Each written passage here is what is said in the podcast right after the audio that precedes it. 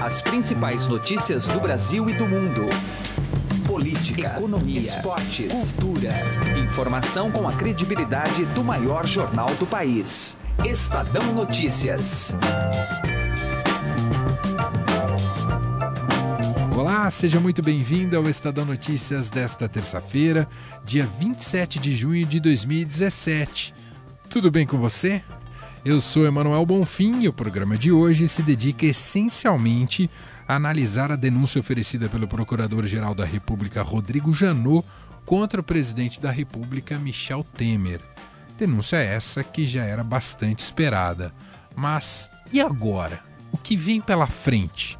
A base de Temer vai conseguir segurar essa denúncia no Congresso, barrar a denúncia no Congresso?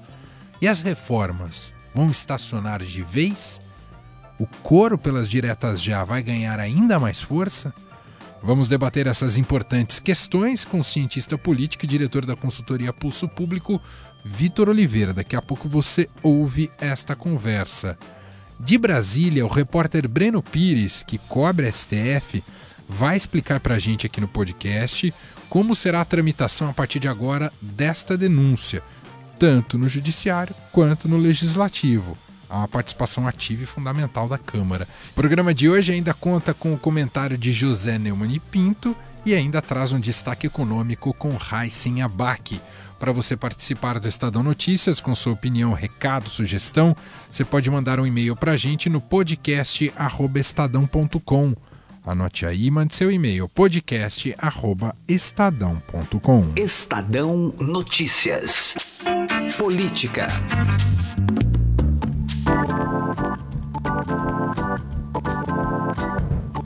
E agora no Estadão Notícias nós vamos analisar o que vem pela frente após a esperada, já aguardada denúncia do Procurador-Geral da República, Rodrigo Janot, contra o presidente Michel Temer. A gente convidou para esse bate-papo o Vitor Oliveira, que é cientista político e diretor da consultoria Pulso Público. Vitor, tudo bem com o senhor? Obrigado por atender aqui o Estadão. Tudo bom, Emanuel. Bom, Vitor, Michel Temer sempre se valeu de sua base, desde que assumiu o cargo de presidente da República, assim como é normalmente com os presidentes no Brasil. Só que a partir de agora ela será mais testada do que nunca. O governo segura esse rojão, Vitor? Vamos lá, né? Bom, o presidente no Brasil é o responsável por formar a coalizão. Como você bem falou, Temer não foi o primeiro e nem vai ser o último presidente no sistema político brasileiro a ter que formar uma base, formar uma coalizão e, e, dividir o governo com essa coalizão. O sistema funciona desse jeito. Mas aí o que acontece? Essa é responsabilidade do, é do presidente da República, porque ele tem um monte de ferramenta para segurar essa base na mão dele. A principal é compartilhar o governo, ou seja, oferecer ministérios, oferecer cargos, dividir a responsabilidade de formular a política pública e gerir essas políticas públicas. Então, assim, o Temer não vai perder isso em função da denúncia do Janot. Desse ponto de vista, a gente pode dizer que o Temer tem várias ferramentas ainda para tentar se segurar. O problema é que essa coisa vai virando uma bola de neve, né? Dependendo do conteúdo, é, de como os parlamentares vão digerir o conteúdo da denúncia, a leitura que vai ser feita disso, o processo, o desgaste de defesa do presidente, as acusações, é, a partir do momento que esse processo chegar na Câmara dos Deputados vai ficar o tempo todo no noticiário, né? Então, assim, é um desgaste muito grande. E com as eleições cada vez mais próximas. Né? Então, assim, o presidente tem várias ferramentas para segurar, mas é uma situação cada vez mais complicada e cada denúncia nova que vier afasta ainda mais os parlamentares do Temer. Dito isso, o Temer só precisa de 172 votos. É pouco em comparação ao que geralmente se precisa para aprovar, enfim, qualquer projeto de lei dá para ele se segurar. Só que de repente ele se segura na primeira. Numa segunda denúncia, uma terceira denúncia, vai ficar mais difícil. E claramente, diante dessa primeira denúncia apresentada, Rodrigo Jornal optou por fatiar as denúncias. O senhor vê, Vitor, uh, elementos que mostrem quase um caráter de cruzada pessoal de Rodrigo Janot nesse processo contra o Temer? Ah, tem sido uma alegação constante dos envolvidos na Lava Jato, né? A, a história de que o Ministério Público está perseguindo. Eu acho que o Ministério Público tá, não está perseguindo algumas pessoas, está perseguindo de uma certa forma o sistema político, né? E aí que vem a reflexão que talvez a gente precise fazer. né? Eu não acredito que esteja havendo uma, uma perseguição política do ponto de vista de querer exterminar é, a figura pessoal de Temer, mas sim o, o que o Ministério Público, e, e, tanto o Ministério Público Federal quanto o Ministério Público lá em Curitiba, enfim, a, a força-tarefa da Lava Jato e tal, talvez o grande problema seja o entendimento de até onde vai a capacidade de se combater corrupção através desses processos que o, o cientista político professor Bruno Reis, lá da UFMG, chamou de no varejo, né? O, o Ministério Público tem corrido atrás da corrupção no varejo, mas para a corrupção no atacado, a gente precisa rever as instituições, porque é, é, os processos são sempre individuais, né? O Ministério Público processa Temer, processa Lula, processa Aécio, enfim, né? Ou pelo menos é, é investiga né, essas figuras e oferece denúncias à justiça. Né? Agora, é, até que ponto isso é, é solução para a crise institucional que a gente está vivendo? Até que ponto isso é suficiente, né? E, ao mesmo tempo, isso traz uma desestabilização em série da política brasileira, né? Então, assim, é uma reflexão que a gente precisa fazer. Eu não compro essa essa argumentação de que o que está sendo é, feito agora é uma perseguição pessoal e tal. Não, mas é sim uma perseguição institucional. E aí, desse ponto de vista, a gente precisa refletir também até que ponto faz sentido a gente é, é, continuar nessa esteira ou achar que ela é suficiente para combater a corrupção. Eu acho que é mais isso, na verdade. Continuar tem que continuar, né? As evidências, ou pelo menos os indícios, estão aí de que a corrupção era praticada por todos. Mas é exatamente esse o fato que tem que levar a gente a uma outra reflexão também. E essa eu receio que a gente, e nem o Ministério Público e nem a sociedade, a gente está se debruçando sobre isso. E claro, Vitor, a gente sabe mais do que ninguém o quanto o país está sofrendo com todo esse processo e sofrendo na carne. Basta a gente olhar qualquer índice social, econômico, né? A questão do desemprego, como pegou uh, fortemente na população um efeito imediato que a gente pode imaginar com, esse, com essa nova denúncia é que novamente o governo vai ficar paralisado, ou pelo menos vão tentar paralisá-lo, Vitor? Bom, vamos lá. Eu, assim, o sistema político brasileiro foi feito para não travar. Ele tem uma série de incentivos que permitem as decisões serem tomadas. O que está travado nesse momento é o Planalto, né? é o, a presidência da República. Né? No Brasil, é exatamente essa junção meio maluca do executivo com o legislativo. Então, o que está acontecendo? A gente não viveu, mesmo, poxa, o mundo acabou duas vezes esse ano, com a denúncia, da, com a delação da Odebrecht, depois a delação da JBS. O mundo já acabou duas vezes, agora parece que vai acabar de novo. E, e o, o, governo, e ainda assim o Congresso tem tomado decisões, tem aprovado medidas provisórias, a reforma trabalhista tem caminhado. Então, assim, é, é claro, é, quando você pensa numa PEC, por exemplo, que, é, que exige uma maioria de três quintos, exige muito voto, tem que ter muito esforço de coordenação política. Aí, nesse estágio em que a gente está, dá para dizer que houve uma certa paralisação, como, por exemplo, no caso da reforma da Previdência, que parou de caminhar em função dessa dificuldade, dessa exigência maior que ela tem mesmo. Ela precisa mobilizar muita gente. E aí, com o Planalto, com o Executivo mal, fica difícil. Mas quando a gente é, é, pensa no, no, governo paralisado, a gente tem que olhar um pouco assim para quem constitui esse governo, né? Como a gente começou falando, o presidente tem a responsabilidade de chamar o Congresso para governar com ele. Né? Ele que ele estende o braço. E o Congresso, no caso do Michel Temer, veio. Né? Então, se a gente olhar os ministérios, a, a, a maioria ali do legislativo está junto com o Temer, ou esteve junto com o Temer nesse, nesse é, todo esse tempo. O que pode acontecer é que, e o que eu acredito que vai acontecer, é que Temer ficando ou Temer saindo, esse grupo que está no poder não necessariamente vai sair também. Então, assim, a gente tem os elementos de continuidade também, de manutenção da tomada de decisão, né? Não é um processo tão maluco e caótico quanto parece, né? Tem muita continuidade. A gente vai ver a partir de amanhã a leitura do, relatório é, sobre a reforma trabalhista e possivelmente, de repente, na outra semana, uma votação em plenário sobre a reforma trabalhista que não é qualquer coisa, né? E não dá para dizer que o governo está paralisado desse ponto de vista. Né? O que ele está é com uma dificuldade muito grande de coordenação e uma parte do governo, que é o Planalto, o Executivo, tá, esse sim está com sérios problemas. Está paralisado, está procurando sobreviver. O Vitor, para, para concluirmos, o, o pedido por diretas já vai voltar com mais força a partir de agora, Vitor? Bom, até o Fernando Henrique aderiu, né? então, acho que É, é, eu, eu acho complicado a gente imagina, por conta disso que eu estava falando no comentário anterior, esse grupo político que está no poder não tem motivo nenhum para dar, para engrossar o couro do diretas já. Né? Por mais que o Fernando Henrique esteja, tenha entrado nessa, eu acho difícil que o PSDB lá na Câmara do Congresso entre nessa. Né? Porque, é, é, primeiro assim, do ponto de vista institucional é, é muito arriscado, do ponto de vista da carreira deles, né? eles estão todos lá já, é, é, é, muito arriscado. E eles já estão com o domínio da situação de uma certa forma. Né? Saindo o Temer, vai entrar muito possivelmente alguém que já faz parte desse governo, ou pelo menos do, do, do grupo político que apoia esse governo. Né? É muito difícil a gente imaginar que uma figura minoritária, uma figura da sociedade civil, vá conseguir furar é, é, esse grupo majoritário, mesmo no caso de uma eleição indireta, de repente. Além do que, caso a denúncia seja feita, quem assume é o Rodrigo Maia e ele fica lá por muito tempo. Né? E o Rodrigo Maia é do Democratas, que está to, tá totalmente alinhado com com a maioria parlamentar que, que sustentou o tema. Então, assim, é, tudo isso para dizer que eu acho que tem limites para esse coro das diretas já.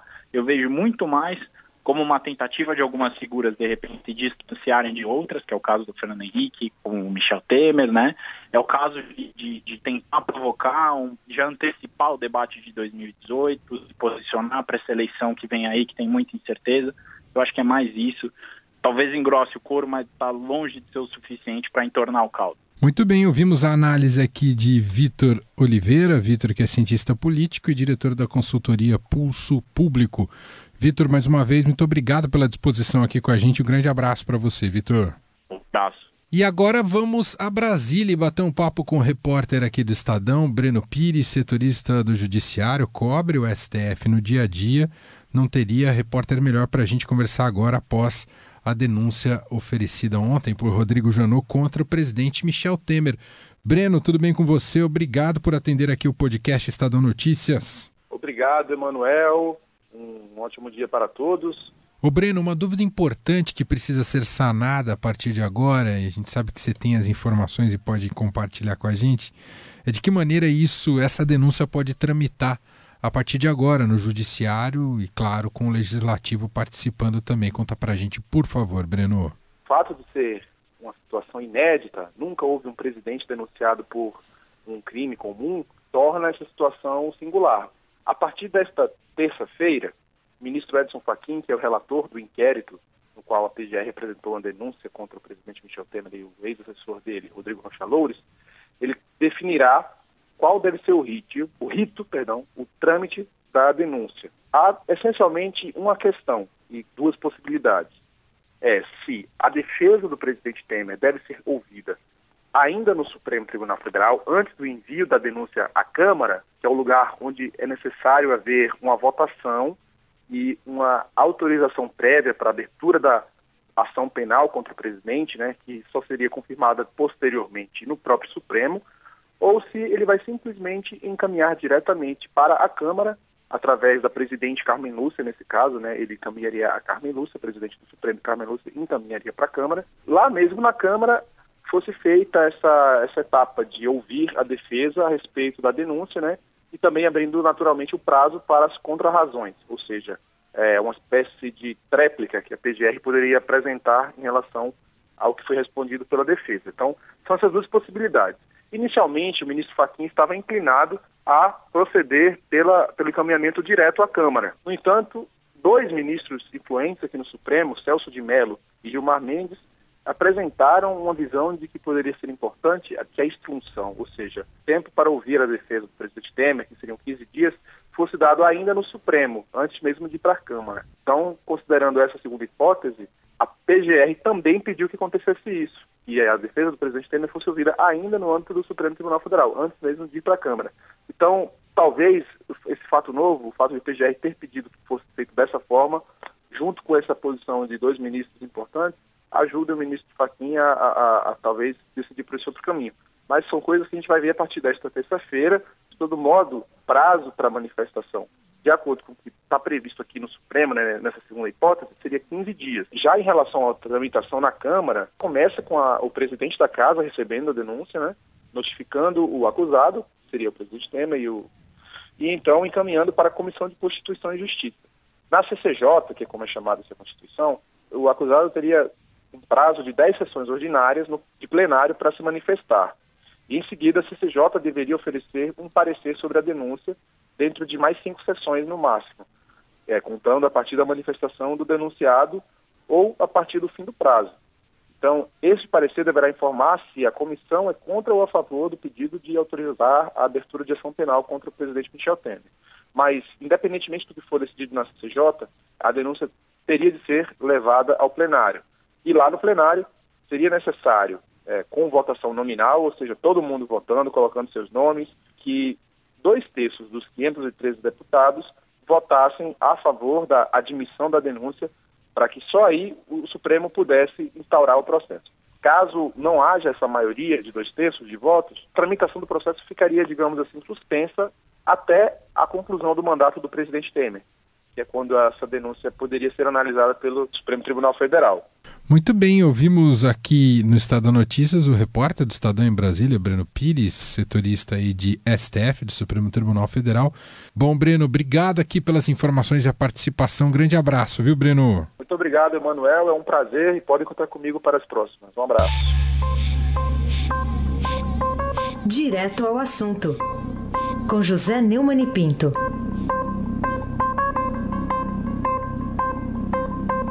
Ao condenar o ex-ministro da Fazenda Luiz Inácio Lula da Silva, ex-ministro da Fazenda de Dilma Rousseff, ex-prefeito de Ribeirão Preto, Antônio Palocci Filho, figura carimbada do Partido dos Trabalhadores, PT, o juiz federal Sérgio Moro, da 13ª Vara Federal Criminal de Curitiba, mandou dois recados claros. Primeiro, ele disse que aquela oferta que o Palocci fez de ficar à disposição soou mais como ameaça do que como vontade espontânea e boa. Isso o juiz não aprovou. E não, ao não ao aprovar, dificultou, digamos que ele pôs a possível delação premiada de Palocci em cima do muro, né?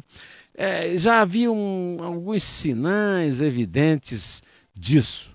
Em segundo lugar, o, o juiz Sérgio Moro deu também um recado àqueles que ficam é, criticando a delação premiada é, como se fosse uma forma de tortura que só se usa contra presos.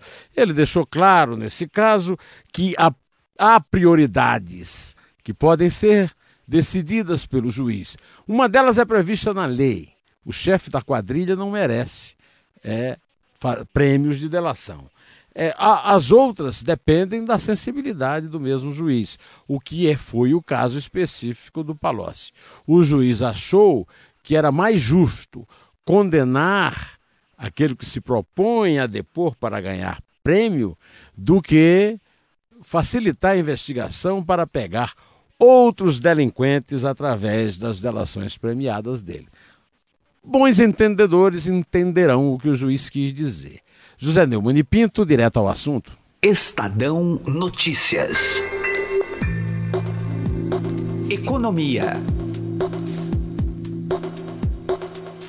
O índice de confiança do consumidor da Fundação Getúlio Vargas recuou 1,9 ponto em junho com piora das expectativas para o emprego e para as finanças familiares.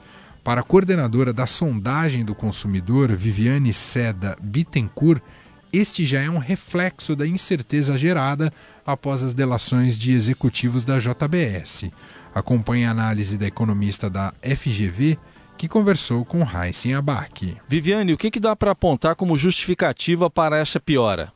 Então, a gente é, observa que há uma piora em relação à confiança do consumidor devido ao aumento da incerteza, é, principalmente na área política, né, depois do evento de 17 de maio. Então, é, os consumidores eles passaram a fazer, fazer é, uma expectativa sobre a economia e sobre as finanças pessoais para os próximos seis meses, eles estão menos otimistas. Ou seja, estão vendo, é, com essa incerteza, estão vendo pior as perspectivas em relação ao emprego, em relação à melhora da, da situação financeira das, das suas próprias famílias. Então, também acabam se tornando mais cautelosos em relação à intenção de compra de bens duráveis. Isso tudo afetando realmente no curto prazo aqui nos próximos seis meses. Quer dizer, a relação direta que vocês fazem é com as denúncias da JBS, então? Sim, é um aumento de incerteza do consumidor. Esse aumento de incerteza faz com que o consumidor ele se torne, se torne mais instável, né? nas suas perspectivas em relação à economia e, a, e às próprias finanças, porque isso afeta diretamente é, a relação dele com o emprego, finanças pessoais e a intenção mesmo de compras. E em relação às faixas de renda, há alguma diferenciação na, no otimismo ou no pessimismo? Então, há uma queda entre todas as faixas de renda, exceto na faixa de renda 2, que é de, é, de famílias com, com renda mensal entre 2.100 e 4.800. Mas, na verdade, essa, essa melhora dessa faixa de renda especificamente é só uma devolução do mês passado. Então, assim, a gente vem observando que eles estão indo na mesma tendência, né? No caso do mês de junho, numa tendência de queda. Vocês conseguem ter alguma perspectiva aí de melhora no horizonte ou ainda é cedo para fazer uma avaliação assim, Viviane? É cedo porque tem algumas coisas ainda positivas, que é a, a inflação e taxa de juros continuam dando sinais é, positivos para a relação do consumidor, né? A inflação em queda é favorável para os consumidores. As taxas, as taxas de juros, eles também continuam fazendo uma expectativa de queda nas taxas de juros, que é importante para poder é, saldar as dívidas, os consumidores conseguirem fazer é, renegociação das suas próprias dívidas com uma taxa mais baixa. Então, isso é, é saudável para o consumidor. Mas, ao mesmo tempo, a questão principal, que é o que o consumidor vem esperando, que é uma recuperação no mercado de trabalho, ainda está muito lento e ainda é, é demora muito para vir à tona. Então, isso é uma coisa que tem realmente limitado o consumidor é, a se tornar mais confiante. Ouvimos a coordenadora da sondagem do consumidor da Fundação Getúlio Vargas, Viviane Seda Bittencourt. O Estadão Notícias desta terça-feira vai ficando por aqui. Contou com a apresentação minha, Emanuel Bonfim, produção de Gustavo Lopes e entrevista de Raíssen Abac. A montagem é de Nelson Volter. O diretor de jornalismo do Grupo Estado é João Fábio Caminoto. De segunda a sexta-feira, uma nova edição deste podcast é publicada. Saiba mais no blog Estadão Podcasts. Convido você também a avaliar nosso podcast tanto no iTunes quanto no Android. E mande seu comentário e sugestão para o e-mail podcast.estadão.com. Um abraço, uma excelente terça-feira para você e até mais. Estadão Notícias.